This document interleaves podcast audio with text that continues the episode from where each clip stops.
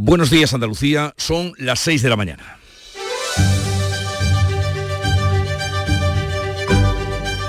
Despierta tu mente, descubre la realidad. En Canal Sur Radio, La mañana de Andalucía con Jesús Vigorra.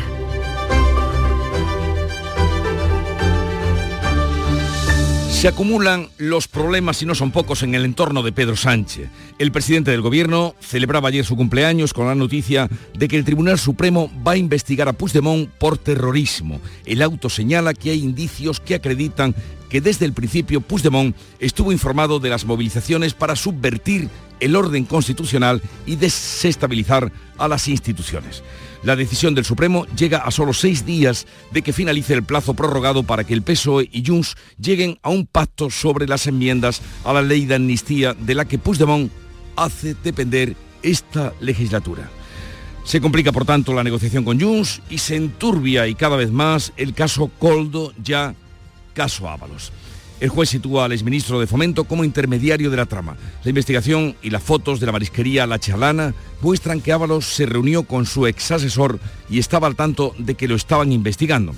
La Guardia Civil señala que había un cabecilla por encima del considerado cerebro de la trama, el empresario Juan Carlos Cueto, y también apunta a tráfico de influencias en el gobierno balear de la hoy presidenta del Congreso, Francina Armengol, que recibió mascarillas defectuosas incluso antes de firmar el contrato de casi 4 millones de euros y luego avaló a la empresa de la trama ante el Ministerio de Sanidad, aún sabiendo que las mascarillas no eran válidas.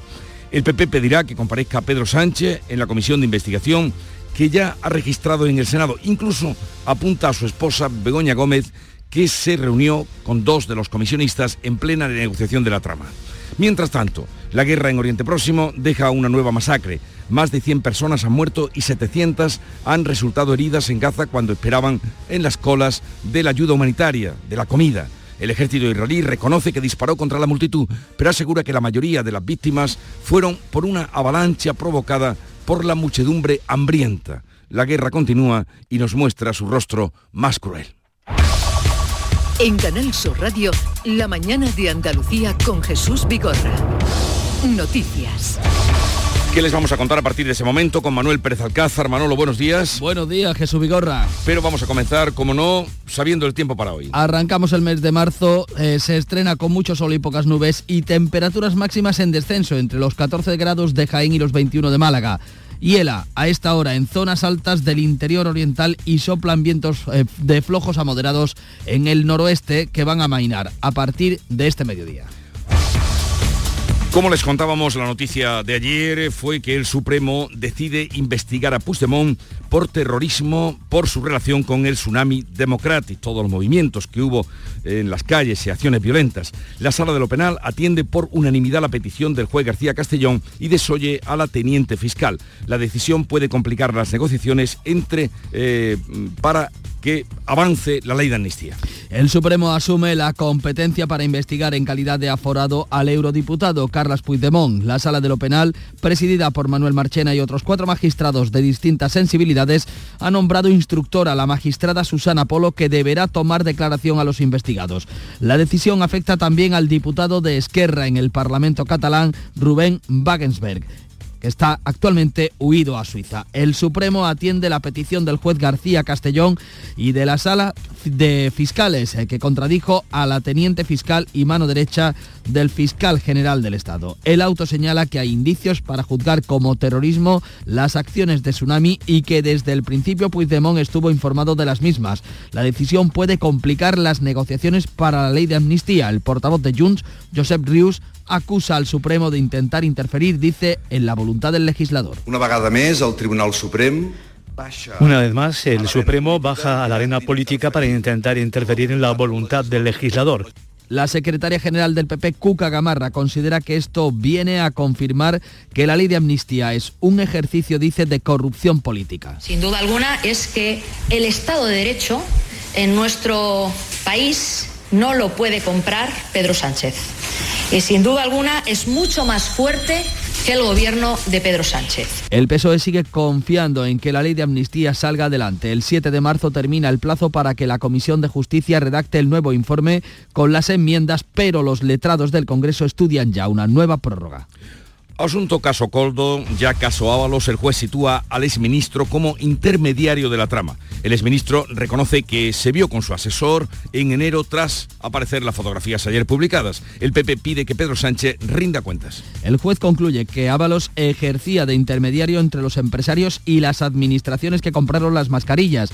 Pese a haberlo negado, el ex ministro de Fomento ha reconocido en cuatro que coincidió con su ex asesor, con Coldo García, el 10 de enero, tras aparecer las fotos en la marisquería La Chalana. ¿Y coincidisteis el mismo día? Sí. A la misma hora. Sí.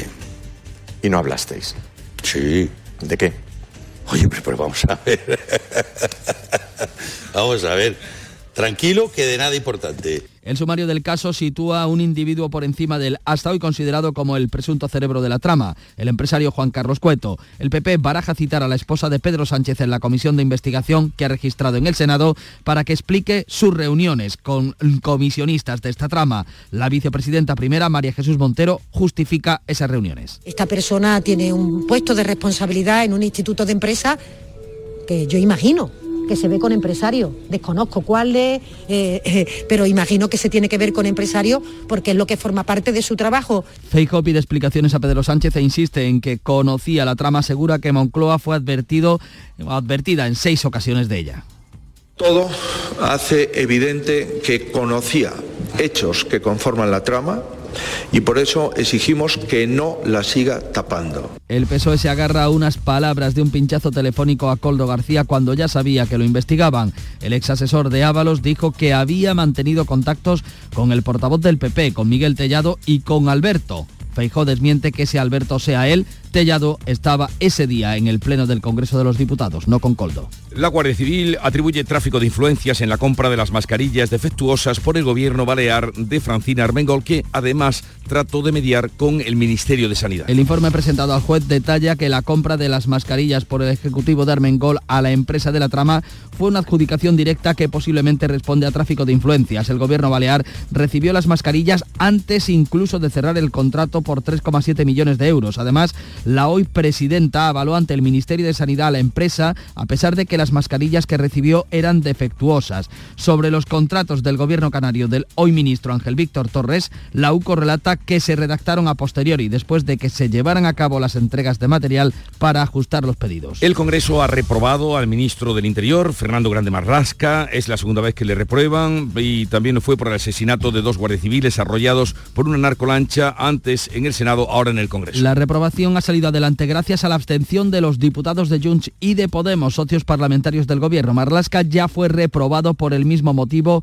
por el Senado, donde el PP tiene mayoría absoluta. En Navarra se investiga el destrozo de la luna delantera del coche de la viuda de uno de los dos guardias civiles asesinados en Barbate. Detenido en Málaga el cabecilla de una trama de contrabando de material de defensa desde España a Arabia Saudí, que fue posteriormente empleado en la guerra de Yemen. El arrestado utilizó una empresa de su propiedad en Málaga para realizar las transacciones y hay una segunda persona investigada por su participación en los hechos. A ambos se les imputan delitos continuados de contrabando de material de defensa, eh, entre otros eh, motores y repuestos militares para carros de combate y vehículos blindados de transporte de tropas. Las exportaciones por un valor de casi 3 millones de euros pasaron por Arabia Saudí antes de ser empleadas en la guerra de Yemen, contraviniendo así la resolución de Naciones Unidas. El niño de cuatro años, fallecido por asfixia en una secadora en su casa de Mallorca, habría estado jugando al escondite. Se encontraba al cargo de su abuela y de su tía por ser festivo en el colegio. La abuela salió y al volver se encontró a la tía dormida y al niño desaparecido. Lo hallaron ya fallecido en, atrapado en el interior de la secadora.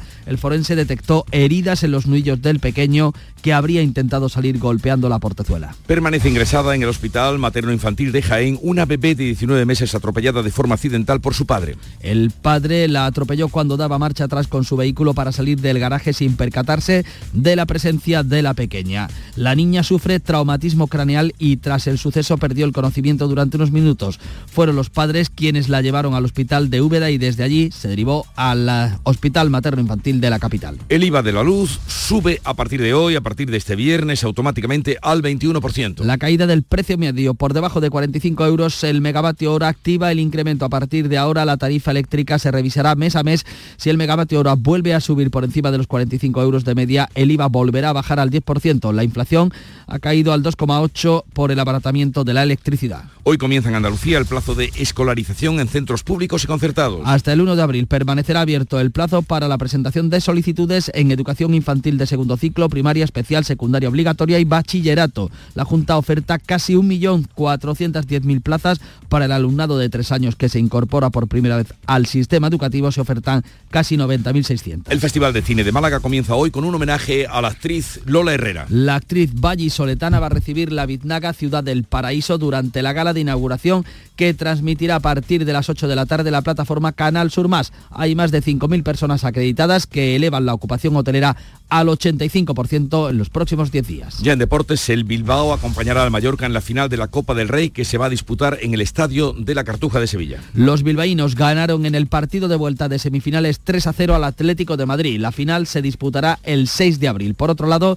el Almería abre hoy la jornada liguera ante el Celta de Vigo en Balaídos, un partido clave para ambos equipos ya que los gallegos rozan el descenso y pueden ser un rival directo por la permanencia. Pues así viene el día, pero vamos a ver cómo lo recoge la prensa que ya ha repasado, leído y ahora nos resume Paco Ramón. Buenos días, Paco. Muy buenos días, Jesús. Son dos los nombres propios hoy en los periódicos de tirada nacional el del ministro de Fomento, Ábalos, el exministro de Transportes, José Luis Ábalos, y el expresidente de la Generalitat de Cataluña, Carles eh, Puigdemont. Titula ABC, la trama de Fomento, dos puntos, mordida de 17 millones 88 cuentas y 13 fincas. La foto es para el exministro Ábalos, hoy diputado del grupo mixto, eh, avanzando por el pasillo del Congreso y le espera una nube de periodistas, de fotógrafos. El diario El País, el Supremo abre causa a Puigdemont por terrorismo. Eh, contra el criterio de la Fiscalía, dice el diario de Prisa, la sala ve en el expresidente catalán indicios de liderazgo absoluto en Tsunami Democratic. La fotografía es para una imagen tomada desde un dron del ejército israelí, de esa multitud rodeando los camiones de ayuda en la ciudad de Gaza, con este titular, Matanza en Gaza durante el reparto de alimentos. Israel admite que disparó a la multitud, hay más de 100 muertos. El mundo más revelaciones del caso Coldo. Armengol avaló las mascarillas pese a saber que ya eran fake. El gobierno balear certificó la calidad satisfactoria, entre comillas, del envío dos meses después de retirarlo por ser fraudulento. Accedió a la petición de la trama de emitir un informe favorable que le permitiera firmar más contratos con las administraciones eh, públicas. Hay una relación de fotografías mm, de la trama, la cumbre en la Chalana con altos cargos. Hoy en el equipo, siguen en el equipo de Óscar Puente en el Ministerio de Transporte. La razón, el gobierno avaló el nombramiento de Coldo, reúne las condiciones, cita entre comillas, la fotografía un cabizbajo presidente del gobierno Pedro Sánchez. Al lado, el Supremo investigará por terrorismo al expresidente Puigdemont, que es el titular de apertura de la vanguardia. El Supremo abre causa por terrorismo contra Puigdemont en Tsunami. Los magistrados consideran por unanimidad que el expresidente tenía liderazgo absoluto de las protestas. Del mismo modo que el país, la vanguardia, la fotografía de portada se la concede a Israel, que dispara a civiles que buscaban comida. Y vamos ahora con la prensa internacional, que ya ha hecho lo propio, Beatriz Almeda, con eh, los periódicos internacionales, que ahora resume. Bea, buenos días. Buenos días. La matanza de Gaza copa portadas. Eh, la prensa palestina la llama la masacre de la harina, porque los camiones transportaban principalmente mm. harina. Leo en el Guardian más de 100 palestinos muertos en el caos que ha envuelto un convoy de ayuda humanitaria. Los periódicos israelíes, en cambio, no abren con la masacre, sino con el asesinato anoche de dos israelíes, un joven y un rabino, a manos de un palestino en una gasolinera. La matanza es el segundo tema del Yedioth Aronoth y lo titula con la exculpación del ejército. No disparamos contra el convoy humanitario, el ejército solo abre fuego cuando hay peligro. No publica ni este, ni este periódico ni ningún otro imágenes del horror, solo la fotografía de sus dos muertos. Y esto es lo que no ven los israelíes, porque ni sus cadenas de televisión ni sus periódicos enseñan las matanzas, ni la sangre, ni los heridos, ni los muertos. Eso no lo ven los israelíes. Bueno, otro asunto muy destacado, la amenaza nuclear de Putin al mundo en respuesta a la propuesta de Macron de llevar soldados occidentales a Ucrania. En el Fígaro francés, Macron se reafirma. Todas sus palabras, todas mis palabras sobre el envío de tropas están ponderadas y medidas. Y termino, una de cada ocho personas en el planeta sufre obesidad. Lo publica la revista científica de Lancet y lo recoge Le Monde. La obesidad afecta a más de mil millones de personas en todo el mundo. La tasa se ha más que duplicado entre los adultos en 30 años y se ha cuadruplicado entre los niños. Urgen políticas para revertir la tendencia. No dirán que no llevamos tiempo oyendo estas advertencias. Uno de cada ocho... Eh, Uno de cada ocho personas, en el planeta sufre, obesidad. Charo Padilla, buenos días. Primor, buenos días, ¿cómo estás? Aquí vamos, ya terminando la semana. Hombre, ya estamos a y ya te puedes recuperar. Terminando la semana. Oye, eh, la mañana como ha ido, el club de los primeros que has encontrado. Mira, hemos estado con Tony, que es de Cabra, y que vive ahora en Getafe, desde hace ya unos cuantos años. Y te escucha desde allí. Sí, nos escucha allí con la app. A mí me hace más ilusión eso cuando me escuchan con la app, Y nos hemos tomado unos buenos bollos, unos buenos dulces de Benalú Casas Viejas, la panadería San Martín. Qué rico. Y pues que necesitaba pan porque hoy hemos hablado, lo ayer estábamos un poquito fatigosos con las comidas y hoy hemos babeado un poco, salivado, que se dice mejor, salivado. Porque hemos preguntado a las personas, eh, a los oyentes del Club de los Primeros, su eh, comida, eh, memoria gustativa, como decía ya Javier Moreno, ¿no? O sea, ¿qué comida te recuerda a según qué cosa? Hombre, ha habido cosas muy curiosas. Por ejemplo, la gente hace bocadillo con la masa de bechamel. ¿Tú, estás comiendo? yo, nunca. No se me hubiera ocurrido. O un, bocadillo con pimiento frito. ¿eh? Pero lo, más así que al hombre le gustaba, porque decía su madre, dice que en, que mi difunta madre dice, tripas asas de cochino y huevo de toro aliñado. Déjalo ya, porque de verdad, estos platos a esta hora de la mañana Charo Padilla. Hombre, recuerda a su madre. Que tengas a su madre, a su mamá, a la mamá. Eh, oye, que tengas un buen fin de semana. Igualmente. Cuídate. Hasta lunes. Haré lo posible. esto no es lo mismo. Haré lo posible. Muchas gracias. La música.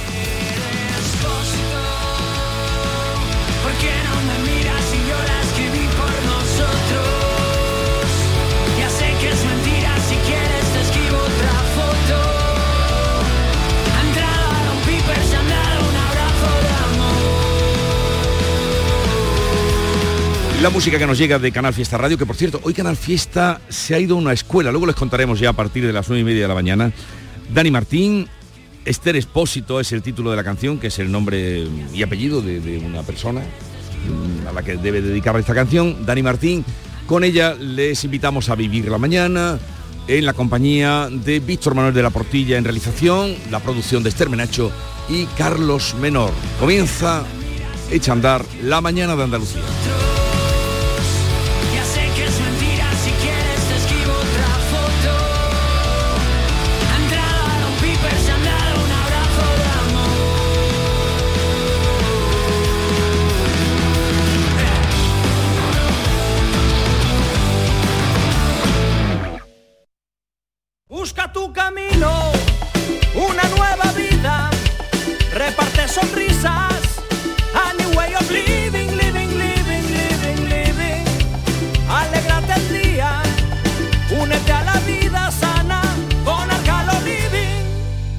Aceite de oliva virgen extra. En Canal Sur Radio, la mañana de Andalucía con Jesús Bigorra. Noticias. 6 y 18 minutos de la mañana, desarrollamos los asuntos más destacados de este viernes 1 de marzo. Empezamos por el Supremo que ha decidido investigar a Puigdemont por terrorismo en el marco de las actuaciones de Tsunami Democratic. La Sala de lo Penal atiende por unanimidad la petición del juez de la Audiencia Nacional, de Manuel García Castellón, en contra, eso sí, del criterio de la Fiscalía. Beatriz Rodríguez, muy buenos días. Buenos días. El Supremo asume la competencia para investigar en calidad de aforado al europarlamentario Carles Puigdemont. La sala de lo penal, presidida por Manuel Marchena y otros cuatro magistrados de diferentes sensibilidades, ha nombrado instructora a la magistrada Susana Polo que deberá practicar las diligencias, fundamentalmente tomar declaración a los aforados en calidad de investigados. La decisión afecta también al diputado de Esquerra en el Parlamento catalán, Rubén Wagensberg, huido a Suiza. El auto señala que hay indicios que acreditan que desde el principio Puigdemont estuvo informado y acudió a las reuniones de Tsunami para la subversión del orden constitucional y desestabilización grave de las instituciones democráticas. Pues esa decisión por unanimidad, ya ven, del Supremo podría complicar las noticias entre el partido de Puigdemont y el gobierno para sacar adelante la ley de amnistía. En redes sociales, Puigdemont ha dicho que el Matrix judicial español, así se refiere, no deja que la realidad estropee una buena imputación. Ponía voz a esta crítica el portavoz de su partido, de Junts, Josep Rius. Una vegada més, el Tribunal Suprem una vez más, el Supremo baja a la arena política para intentar interferir en la voluntad del legislador. La Judicatura española con esta acusación está poniendo en juego el Estado de Derecho del Estado de Europa y el respeto y el ejercicio de los derechos fundamentales. Y acusación del presidente de la Generalitat, de Per Aragonés, que dice que la justicia le está haciendo el juego a la derecha. Estamos ante una aberración y estoy absolutamente convencido que esta imputación va a decaer. Toda mi solidaridad, todo mi apoyo al presidente Carles Puigdemont y al diputado Rubén Wagensberg para los populares, para su secretaria general, Cuca Gamarra, esta decisión del Supremo confirma que la ley de amnistía es un ejercicio, dicho, de corrupción política. Sin duda alguna es que el Estado de Derecho en nuestro país no lo puede comprar Pedro Sánchez. Y sin duda alguna es mucho más fuerte que el gobierno de Pedro Sánchez. El PSOE sigue confiando en que la ley de amnistía, cuyas enmiendas se negocian en la Comisión de Justicia en el Congreso, salga adelante. El 7 de marzo termina el plazo para que esa comisión redacte un nuevo informe con las enmiendas después de que el Pleno las tumbase con el voto de Junts. Los letrados del Congreso estudian ya una nueva prórroga. Cambiamos de asunto, les hablamos ahora del sumario del caso Coldo que sitúa a un individuo por encima del hasta hoy considerado como el presunto cerebro de la trama. La UCO cree que hay un superjefe en esta historia y coloca a una persona en el nivel superior de la toma de decisiones por encima incluso del empresario Juan Carlos Cueto, considerado hasta hoy el máximo responsable de la trama de las mascarillas. Una conversación telefónica entre una trabajadora del, del presidente del Zamora, Víctor de Aldama, uno de los conseguidores y Cueto revela que hay fotografías que no se pueden enseñar, dicen, de un presunto intermediario con el ministro. La Guardia Civil no aclara de quién se trata, pero sí señala que su intervención estaría en el origen de los contratos investigados. Por cierto, que en plena investigación de la trama, el secretario general de Adif, Guillermo Martínez de Simón, ha anunciado, según el Confidencial, que deja la empresa pública dependiente del Ministerio de Transportes que adjudicó un contrato por valor de 12 millones y medio de euros a la trama que investiga como como ven la Audiencia Nacional. Según Transportes, su salida estaba prevista y no tiene que ver con el caso Coldo. Pues el juez que instruye esta causa, Ismael Moreno, sitúa a Ábalos, al exministro de Transportes, como intermediario de la red y el exministro además reconoce que se vio con su asesor el pasado mes de enero. A tenor de las comunicaciones analizadas, el magistrado concluye que José Luis Ábalos y como Bombo, presidente del Foro de Jóvenes Líderes que se celebra en Santander, ejercían de intermediarios entre los empresarios y las administraciones que compraron las mascarillas. Al señalar a Ábalos, el instructor pone el acento en un encuentro que tuvo lugar el pasado 10 de enero en un restaurante de Madrid. El exministro ha reconocido en cuatro que coincidió con su exasesor esa noche, pero que fue a cenar con otra persona. ¿En la chalana? Sí, he tenido que ver la, agenda y es verdad que yo estuve el 10 de enero. ¿Me estás diciendo que coincidisteis, Coldo y tú, en ese restaurante? Sí. En Madrid hay 14.900 restaurantes. ¿Y coincidisteis justo en ese? Sí, pero no, sí, pero no, no fue por eso. Yo ya lo conocía y sé que tiene un reservado. Yo conozco también ese sitio. En la entrevista, el exsecretario de Organización del PSOE ha deslizado que tenía conocimiento de que había una investigación abierta contra la presunta trama de corrupción. De momento, ni Ábalos ni Pombo figuran como investigados. Y la Guardia Civil concluye que la operación de las mascarillas estaba preconcedida en Baleares y que en Canarias los contratos se redactaron a posteriori. El informe presentado por la Benemérita al juez Moreno detalla que la compra de mascarillas por el Ejecutivo de Francina Armengol a la empresa Soluciones y Gestión fue una adjudicación directa que posiblemente responde a un caso de tráfico de influencias. Según la Guardia Civil, la compraventa por valor de 3,7 millones estuvo plagada de irregularidades. Por ejemplo, llama la atención que el material llegara a Palma antes incluso de que se formalizara el contrato e incluso de que el Gobierno autorizara las compras de emergencia. Pero además también ha trascendido que después el ejecutivo de Armengol avaló a la empresa de la trama para que pudiera concurrir en otros concursos públicos cuando le había suministrado material defectuoso que no se pudo utilizar. En Canarias, el expresidente de la comunidad, hoy ministro de Política Territorial, Ángel Víctor Torres, ha señalado que durante la pandemia le llegaron propuestas de políticos, pero no ha concretado si le llamaron el exministro José Luis Ábalos o su exasesor Coldo García para recomendarle la empresa a la que compró más de 12 millones de euros. Solo nos llegaban propuestas de todos los lados. Estamos desesperados, marzo, abril, mayo empresa que ya estaba trabajando con el Ministerio de Transporte y como decía ayer, esa propuesta y todas, todas, se envía luego a los servicios técnicos que validan el material, que ofertan, si cabe, si no cabe, hay un parámetro ahí con normas eh, determinadas y si así ocurría se terminaba contratando. Y nada más. Sobre los contratos del gobierno de Torres, la UCO relata que se redactaron a posteriori después de que se llevaran a cabo las entregas de material para ajustar los pedidos. No sabe la Guardia Civil cómo se pactaron las condiciones económicas de esas adjudicaciones. Pues tanto el PSOE como el Partido Popular utilizan las revelaciones del sumario de la investigación de la UCO, de la Unidad Operativa de la Guardia Civil, para cruzarse acusaciones sobre su relación con la trama. El PP baraja citar a la esposa de Pedro Sánchez a comparecer en la comisión de investigación que ha registrado en el Senado, donde tiene mayoría absoluta. Pretende que Begoña Gómez explique las reuniones que mantuvo con el comisionista de la trama Víctor de Aldama y el consejero delegado de Globalia, Javier Hidalgo, en 2020, cuando se adjudicaron los contratos de emergencia del Ministerio de Transportes para la compra de mascarillas. La vicepresidenta primera y número dos del PSOE, María Jesús Montero, ha justificado esas reuniones. Esta persona tiene un puesto de responsabilidad en un instituto de empresa que yo imagino que se ve con empresarios. Desconozco cuáles, eh, eh, pero imagino que se tiene que ver con empresarios porque es lo que forma parte de su trabajo.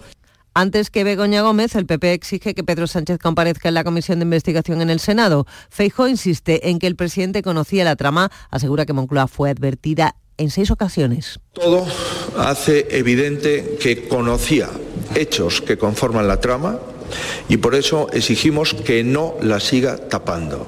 Y el peso se agarra unas palabras y un pinchazo telefónico a Coldo García cuando ya sabía que lo investigaban. El ex asesor de Ábalos dijo que había mantenido contactos con el portavoz del PP, Miguel Tellado, y con Alberto, ya saben, Feijo desmiente que se refiere a él. Evidentemente no. ¿Es usted el Alberto que sale Evidentemente no. ¿Qué Alberto puede ser? Pregúntele usted a la trama. Y por su parte Tellado devuelve el ataque al PSOE. Yo no me he reunido nunca con ningún miembro de la trama. Creo que la mujer del presidente del gobierno sí. Espero que dé explicaciones. Sí tengo relación con miembros de la trama todas las semanas aquí, en el Congreso de los Diputados. Con la señora Armengol en la Junta de Portavoces, con el señor Ábalos, con el señor Santos Cerdán. La mañana de Andalucía. Si quieres disfrutar de la radio por la tarde, te espero de lunes a viernes a partir de las 4 en Canal Sur Radio. Te ofrezco complicidad, cercanía, risas y buen humor, las historias que pasan en Andalucía, actualidad, consejos sobre salud y muchas entrevistas. Cuento contigo. Así es la tarde de Canal Sur Radio con Mariló Maldonado Tres horas para disfrutar de la mejor radio hecha en Andalucía. De lunes a viernes desde las 4 de la tarde. Contigo somos más Canal Sur Radio. Contigo somos más Andalucía.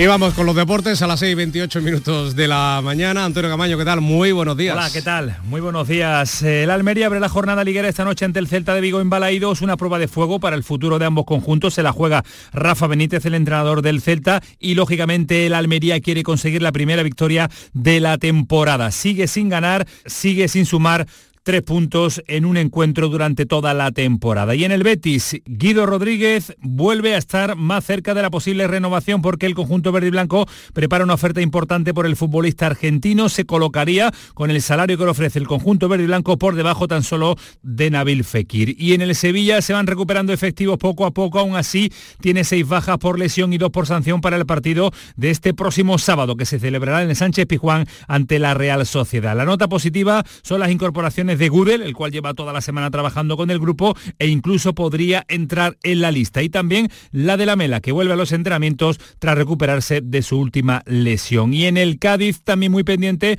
a las recuperaciones, eh, porque todas las miradas están puestas en Fali y en Conan Ledesma. Parecen preparados para el partido en Vallecas ante el Rayo Vallecano. Y otro que también lo está es Bruno Méndez, que volvió al trabajo con el Granada y parece que pueda estar a disposición del míster para enfrentarse al Villarreal. Y ya se conoce la final de la Copa del Rey que se disputará en la Cartuja. Ya se saben los dos equipos que se van a enfrentar. El Mallorca, el primero que se clasificó el pasado martes, anoche lo hizo el Atleti de Bilbao, que venció al Atlético de Madrid, así que la final en la Cartuja el próximo 6 de abril, Mallorca, Atleti de Bilbao. Canal Sur Radio, la radio de Andalucía.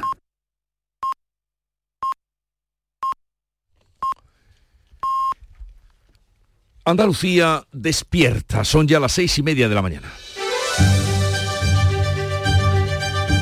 La mañana de Andalucía con Jesús Vigorra.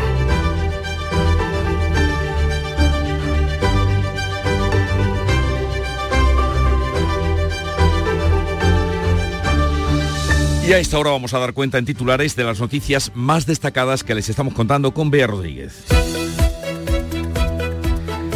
El Supremo abre causa contra Puigdemont por terrorismo. Los magistrados del alto tribunal respaldan por unanimidad la petición del juez García Castellón en contra del criterio de la Fiscalía. Consideran que el expresidente de la Generalitat ejerció de, de líder absoluto de las protestas tras la sentencia del proceso. Caso Ábalos, el juez sitúa al exministro de Transportes como intermediario de la trama. El exsecretario de Organización del PSOE reconoce que se vio con su asesor el pasado mes de enero. Además, el sumario sitúa a un individuo por encima del empresario que se consideraba como el presunto cerebro. La Guardia Civil concluye que la venta de mascarillas estaba eh, dada en Baleares y que en Canarias los contratos se redactaron después de las entregas. El Congreso reprueba a Marlasca por el asesinato de los dos guardias civiles en Barbate. La abstención de Junts y Podemos facilita la censura de la oposición al ministro del Interior que ya fue reprobado por los mismos hechos en el Senado. En Navarra, la viuda de uno de los agentes arrollados por la narcolancha denuncia que un grupo de personas le ha roto la luna del coche. El IVA de la luz sube a partir de hoy al 21%. La caída del precio medio por debajo de 45 euros el megavatio activa el incremento. A partir de ahora la tarifa eléctrica se va a revisar mes a mes.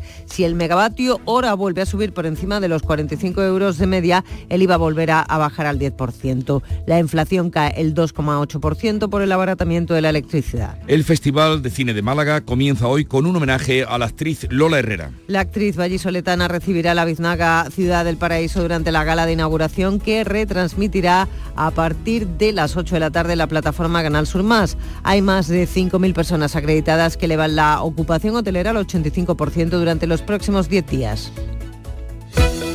Y vamos a recordar el tiempo para hoy, pronóstico del día. Marzo se escena con mucho sol y pocas nubes y máximas en descenso, entre los 14 de Jaén y los 21 de Málaga. Y a esta hora en zonas altas de interior oriental y soplan vientos flojos a moderados del noroeste que amainarán a partir del mediodía.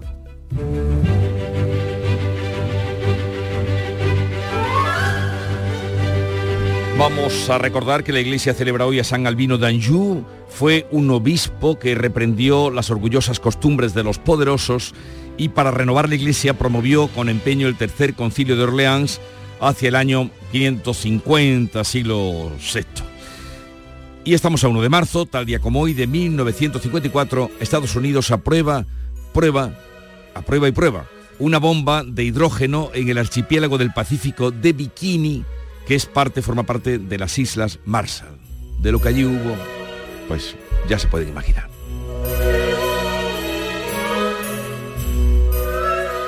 Años más tarde, el 1 de marzo de 1979, Adolfo Suárez, al frente del partido Unión de Centro Democrático, que era él, gana de nuevo en las elecciones generales, logrando así su tercer mandato como presidente del gobierno. Puedo prometer y prometo intentar elaborar una constitución en colaboración con todos los grupos representados en las Cortes, cualquiera que sea su número de escaños. Puedo prometer y prometo, porque después de las elecciones ya existirán los instrumentos necesarios, dedicar todos los esfuerzos a lograr un entendimiento social que permita fijar las nuevas líneas básicas que ha de seguir la economía española en los próximos Y años. aquella frase, eh, o esa manera, eh, hizo furor, puedo prometer y prometo, no sé si es de Y- Ónega. y cumplió. Y puedo prometer y prometo, pero en el año 82 pues lo desahuciaron porque fue cuando ganaron eh, la primera victoria mm, aplastante del PSOE. Y tal día como hoy, hace 120 años, nacía Glenn Miller.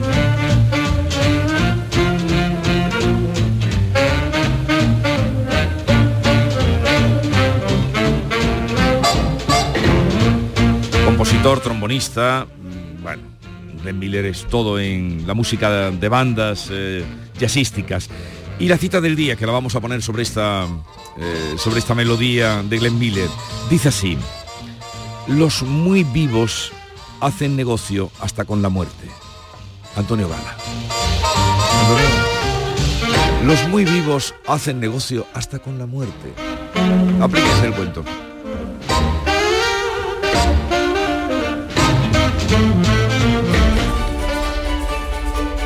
Y vamos ahora a los titulares de prensa, repasando las cabeceras de los periódicos de Andalucía, Paco. Pues eh, vamos a comenzar por el diario de Cádiz con asuntos eh, que también tienen trascendencia nacional. El Congreso censura a Marlasca. El PP logra la reprobación del ministro tras la sección de Junts, Podemos y Coalición Canaria sobre la gestión y por la muerte de los dos guardias civiles en Barbate. En el Córdoba leemos que los embalses precisan de un año de lluvias intensas para llenarse. Por ahora, en lo que llevamos de año hidrológico, no se llega a los niveles normales de precipitaciones. En la voz de Almería, pues eh, este titular tan descriptivo, toda una década siendo la capital mundial del tomate. Este sábado, es decir, mañana, en el Paseo de Almería, se va a celebrar la décima edición del Día del Tomate, con una serie de actividades y una treintena de espacios. Durante toda la mañana del sábado se van a suceder diversas actividades didácticas, benéficas y técnicas en favor de ese tomate que homenajeará los 60 años de invernaderos en la provincia almeriense. En el Europa Sur, Acerinox declara 228 millones de beneficio en un complejo 2023 y también destaca este diario en el campo de Gibraltar que Vigilancia Aduanera fija su atención en las redes del narco del campo de Gibraltar. En el sur, la Junta protegerá la cueva de la araña. Un informe de la Universidad de Granada destaca el alto valor geológico y idéntico al de la Catedral de la Estagamitas. En el Ideal de Granada, el alquiler de la capital se mueve un 20% por encima del nuevo índice del gobierno, sobre todo la zona de Pedro Antonio y parte del Albeicín. Y la foto para Sierra Nevada, momento cumbre de la temporada, foto eh, preciosa con todos los esquís eh, apuntando Más nieve hacia que la- lo que las cumbres. de temporada. Más nieve cuando están a punto de cerrar. Bueno, bueno, todavía, todavía queda, todavía queda. Hasta las cruces siempre hay tiempo. Hasta mayo siempre hay tiempo de esquiar. Diario de Sevilla. Sanz mantiene la ley seca en la madrugada y prohíbe las sillitas. Los negocios de hostelería podrán abrir media hora más, pero sin vender alcohol. El ayuntamiento de la capital hispalense respetará los mismos aforamientos que en 2023 a instancias de la policía. En Huelva Información leemos el balance económico del Congreso de Hidrógeno Verde, que generó un impacto de 2 millones de euros en la capital y en el ideal en su edición de Jaén, polémica por la tala de Olmos en la avenida Ruiz Jiménez, eh, que siembra inquietud, dicen, por el futuro del arbolado en Jaén. Denuncia de los ecologistas y del PSOE, respuesta del ayuntamiento. Esos árboles tienen casi 70 años de antigüedad y están en pésimo estado. Y la revista de prensa, pasamos ahora al panorama internacional con B. Almeda, harina mojada en sangre. Vaya titular, ¿qué periódico es el que lo hace así, Bea? El Palestina Información. Los diarios palestinos hablan ya de la masacre de la harina. Soldados israelíes abrieron fuego contra civiles desarmados que esperaban los camiones de ayuda y eh, con alimentos y harina fundamentalmente. La guerra del hambre sionista estadounidense hace estragos en el pueblo de Gaza. Il Fato Cotidiano italiano hace un resumen telegráfico.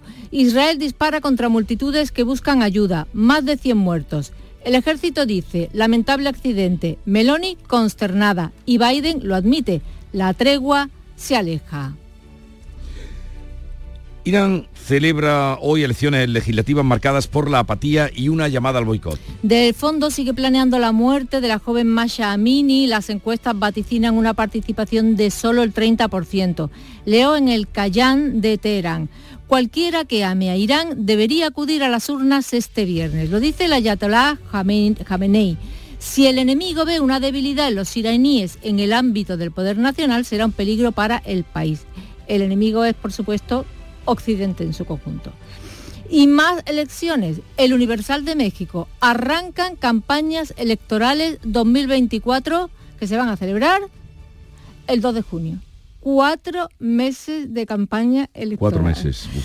Y más de elecciones, más de elecciones. El Washington Post, Biden y Trump hacen campaña en la frontera sur. Se han ido a la frontera de Texas y se han culpado mutuamente del aumento de la inmigración ilegal un tema que será clave si llegan a contender en las presidenciales. Y termino en el Clarín de Argentina. Polémica en España. Sacerdotes ultraconservadores rezan por la muerte del Papa. En una tertulia en YouTube, curas de Toledo y de otros países reconocieron entre risas que rezan mucho por el Papa para que pueda ir al cielo cuanto antes. Lo dice uno y los demás se suman. Pues a ver si rezamos más fuerte, concluye otro. La tertulia comienza de este modo. Bienvenidos a la trinchera humilde de Cristo Rey, a la contrarrevolución hispánica y a la defensa de la tradición católica. La archidiócesis de Toledo les exige que pidan perdón y abre la puerta a otras medidas de Sí, el arzobispo ha dicho que va a tomar medidas, pero ahí, entre esos, hay también uno, si no andaluz, que reside en Andalucía. Ah. Un almeriense. Ah. También rezando para que el Papa vaya a mejor Ah, vida. Al cielo cuanto antes. Bueno, vea que tengas un buen fin de semana Gracias. y hasta el próximo lunes. Adiós. 6.41 minutos de la mañana, sigue la información en Canal Sur Radio. Bocata rico con crema de atún. Psst, 100% ingredientes naturales y sin aditivos. Pates la piara, más buenos que el pan. Soy Luis Lara y te recuerdo que como siempre en la medianoche de los domingos te esperamos en el show del comandante Lara para divertirte y hacerte sonreír. Después del deporte. Y los domingos, a partir de la medianoche, el show del comandante Lara. Contigo somos más Canal Sur Radio. Contigo somos más Andalucía. En Canal Sur Radio, la mañana de Andalucía con Jesús Vigorra. 6 y 41 minutos de la mañana les contamos también que el Congreso ha reprobado al ministro del Interior, a Fernando Grande Marlasca, por el asesinato de los dos guardias civiles que fueron arrollados por una narcolancha en la localidad gaditana de Barbate. La reprobación ha salido adelante gracias a la abstención de los diputados de Junts y Podemos, socios parlamentarios del Gobierno. Marlasca ya fue reprobado por el mismo motivo en el Senado, donde el PP tiene mayoría absoluta. Esta es la segunda ocasión que el Congreso reprueba al ministro del Interior. Hace un año Marlasca también fue reprobado por la Cámara Baja por su gestión de la tragedia de la valla de Melilla, donde murieron al menos 23 inmigrantes al intentar entrar en España. Pues eh, mientras eso ocurría en el Senado, la viuda de uno de los guardias civiles eh, fallecidos, asesinados en Barbate, denunció que le han roto la luna delantera del coche un grupo de personas. Ocurría el pasado miércoles de madrugada en la localidad navarra de Sarriguen, donde reside la familia del agente David Pérez, junto a la capital navarra, Pamplona. Y la Guardia Civil ha desarticulado una trama de contrabando de material de defensa desde España a Arabia Saudí, que fue posteriormente empleado en la guerra de Yemen. En la operación han detenido en Málaga al supuesto responsable de estas exportaciones que se hicieron por un valor que roza los 3 millones de euros. Alicia Pérez. El arrestado utilizó una empresa de su propiedad en Málaga para realizar las transacciones y hay una segunda persona investigada por su participación en los hechos. A ambos se le imputan delitos continuados de contrabando de material de defensa, entre otros motores y repuestos militares para carros de combate y vehículos blindados de transporte de tropas. Tras pasar por Arabia Saudí, ese material fue empleado en la guerra de Yemen, contraviniendo las resoluciones de Naciones Unidas dictadas en contra de alimentar ese conflicto bélico.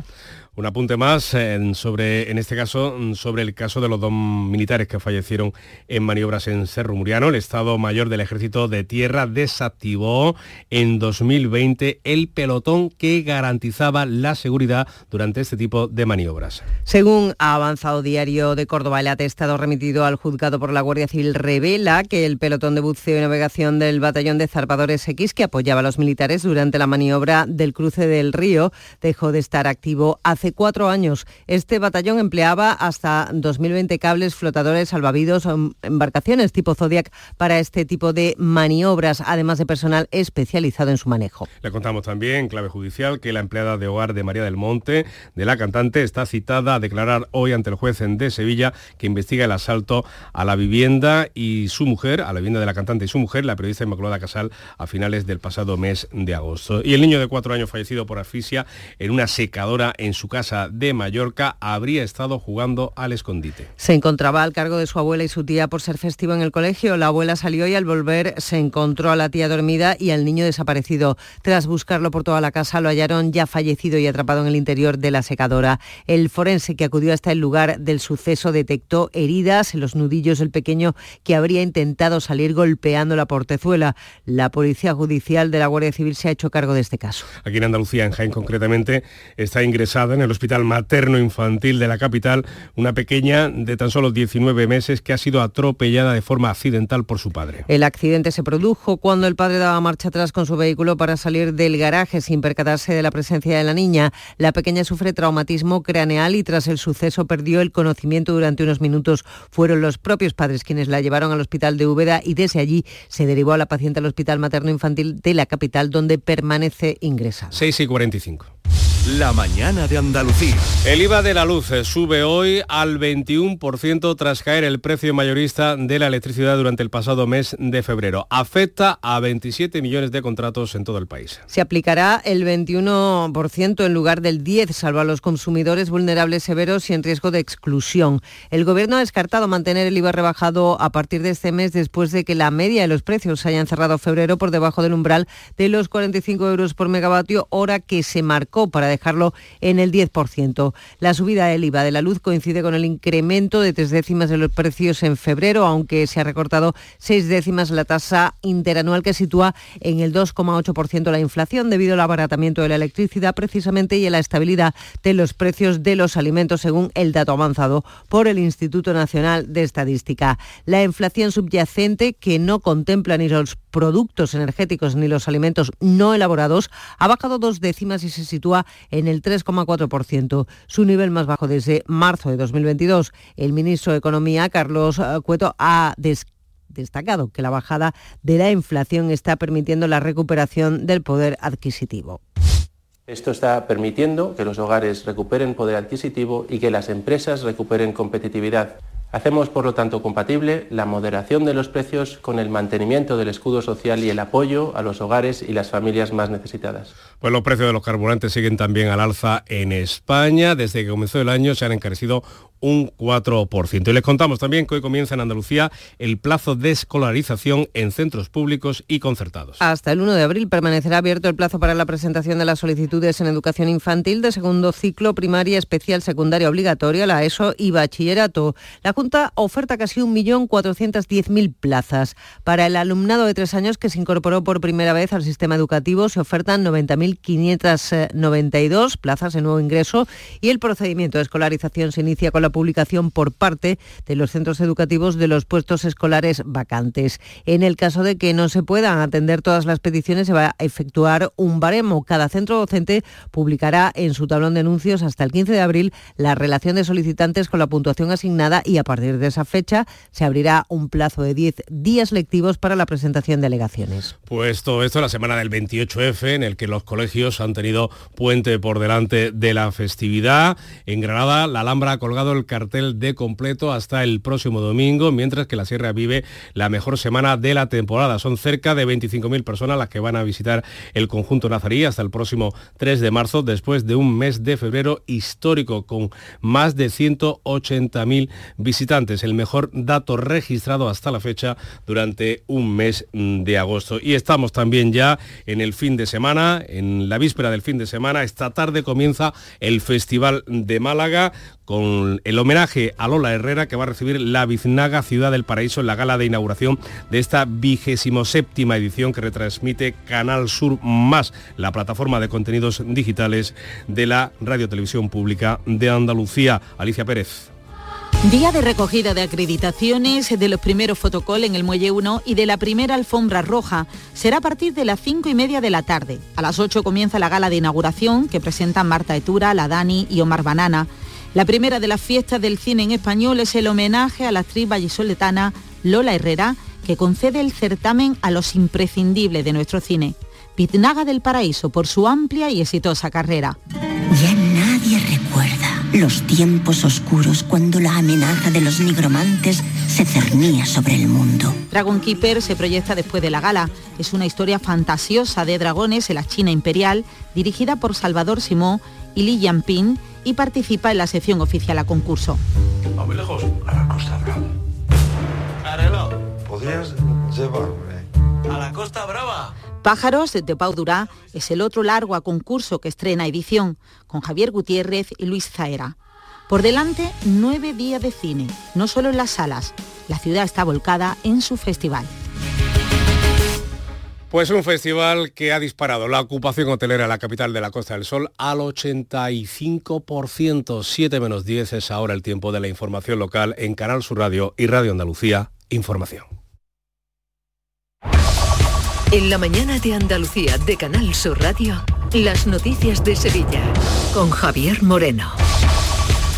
Saludos, buenos días. Pocos cambios en los horarios de bares durante la madrugada. La Junta de Seguridad Local ha aprobado que tengan media hora más hasta las 2 de la madrugada y que se mantengan cerrados hasta las 6 de la mañana. Además, se prohíbe el uso de sillitas y que las personas se sienten en el suelo en zonas consideradas críticas, es decir, donde se dificulte e impida la movilidad del resto. Manuel Alés, delegado de Fiestas Mayores. Se van a establecer una serie de medidas para poder mejorar la movilidad de las personas durante todos los días de la Semana Santa, dotando de títulos habilitantes a la policía local. Para ello, el Ayuntamiento de Sevilla va a hacer una campaña de sensibilización, de concienciación y eh, de pedagogía con los ciudadanos. Enseguida les vamos a contar cuáles son esas zonas críticas. Hoy además comienza el proceso de escolarización para el próximo curso en los centros sostenidos con fondos públicos para las enseñanzas del segundo ciclo de educación infantil, primaria, educación especial, educación secundaria obligatoria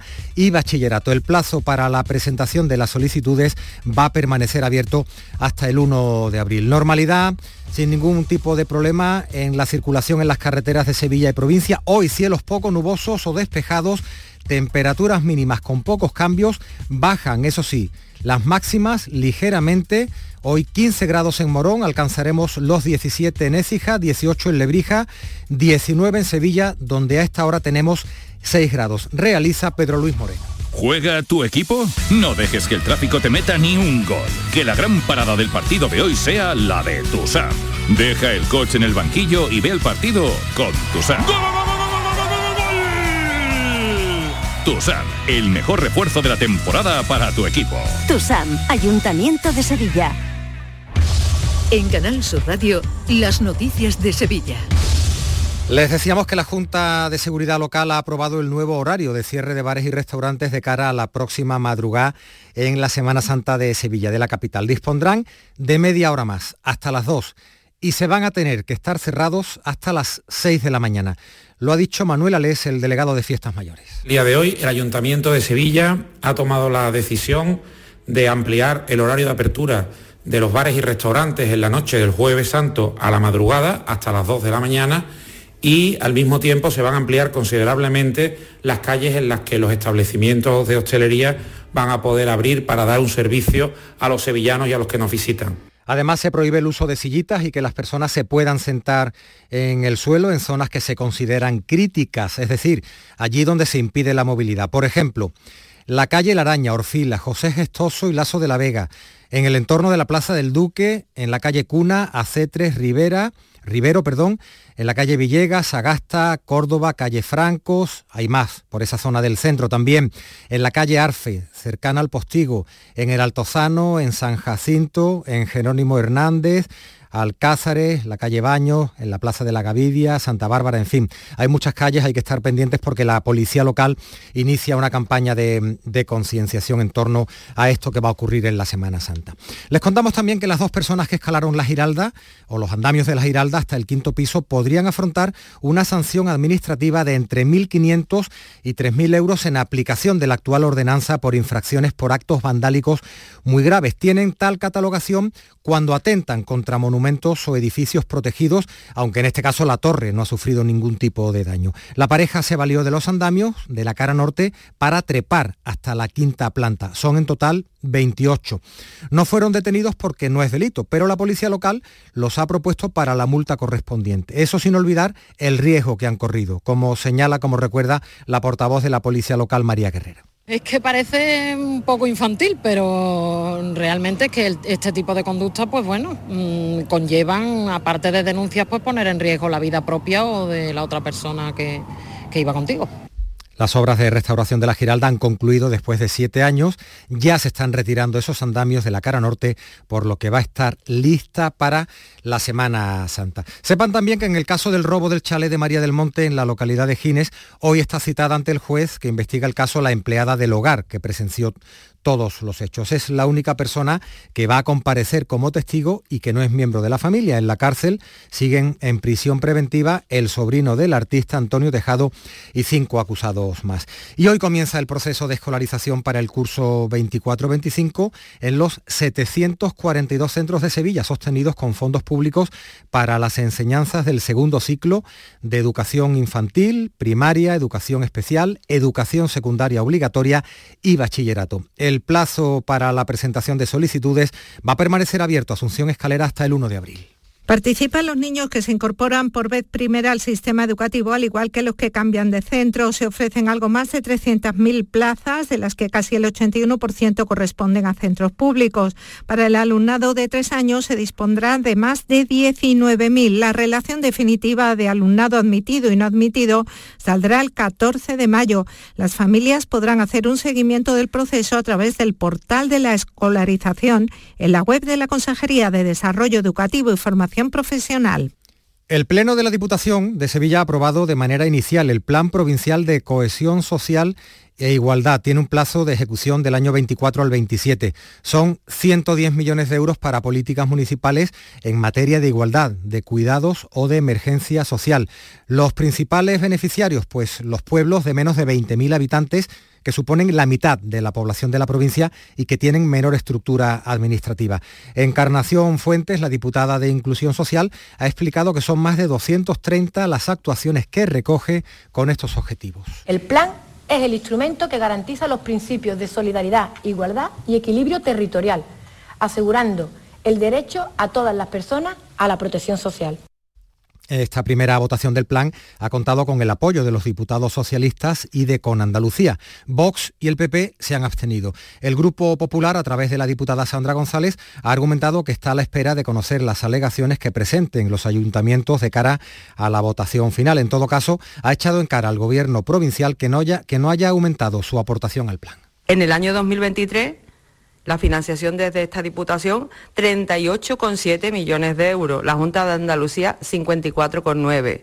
En el año 2024, prácticamente la misma cantidad que en el año 2023.